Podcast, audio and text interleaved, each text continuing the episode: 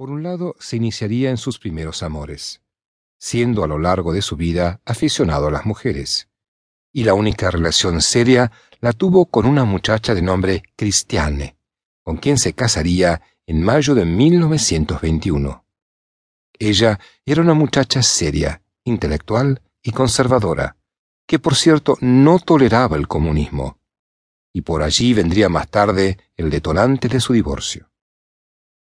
Por otro lado, Sorge perdería sus empleos, tanto el de profesor como en una empresa minera, por ser fiel a sus ideales, no quedándole más remedio que mirar hacia adelante y hacia el este, donde la Unión Soviética se empezaba a consolidar como potencia y pedía a gritos ayuda de los simpatizantes comunistas de todo el mundo.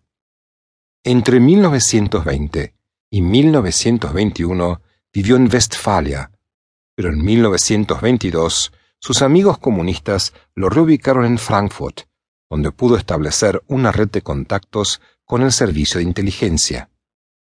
Obviamente, se trataba de los primeros pasos para un hombre que jamás había entrenado para ser espía. Sus primeros trabajos fueron como informante y periodista del partido. De comunista a espía. Para 1925, Richard Sorge ya era un militante activo.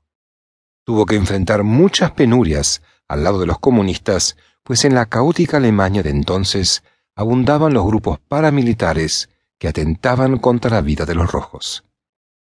El otro país del Kaiser era el más presto para una revolución comunista, y los escasos soldados y patriotas que quedaban eran el frente que impedía tal consolidación.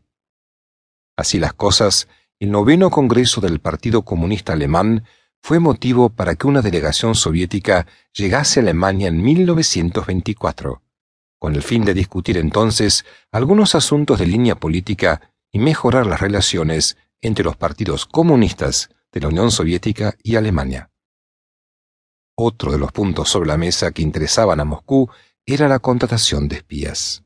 Ryazanov, el líder de dicha delegación, conoció a Sorge, poniéndolo al corriente de su misión, y lo llevó con él a Moscú, donde momentáneamente fue enrolado en alguna entidad de la Internacional Comunista, el Comintern. Luego de permanecer algún tiempo en Moscú, relacionándose con todo tipo de personas que incrementasen su agenda de contactos, Sorge decidió regresar a Alemania, o en todo caso, ser asignado a una misión como militante comunista que era. Tácitamente ya había sido enrolado como espía al servicio de los soviéticos aunque aún no recibía tal denominación oficial. Una de sus primeras misiones fue la de avivar la lucha de clases y organizar a los mineros en distintos puntos de Europa, como en Inglaterra, por ejemplo. Sorge no había recibido entrenamiento como espía profesional. Por tanto, antes que nada fue atento y trató de no cometer ninguna clase de error. Miraba a todas partes, cuidaba cada uno de sus movimientos y hasta empezó a temer a su propia sombra. Se podría decir que hasta exageró, pues se volvió una especie de misántropo, ya que no se le conocían muchos amigos.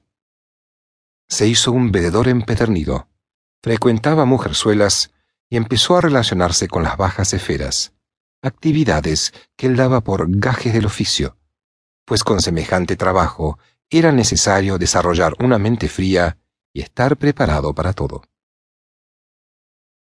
1929 fue un año de grandes cambios en su vida. Se unió al Ejército Rojo, a las órdenes del Directorio Principal de Inteligencia, GRU por sus siglas en inglés, la cual no hay que confundir con la KGB, ya que la primera era mucho más discreta y se le confiere una mayor unidad.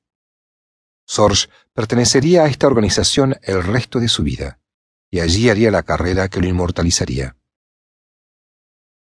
Volviendo a su vida personal, como mencionamos, anduvo un tiempo en Inglaterra, donde cumplió solícitamente con su misión.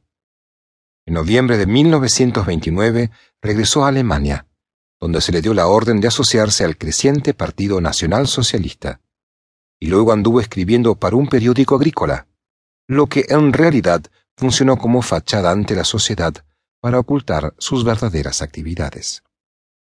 Pero Sorge no permanecería mucho tiempo allí, ya que fue llamado otra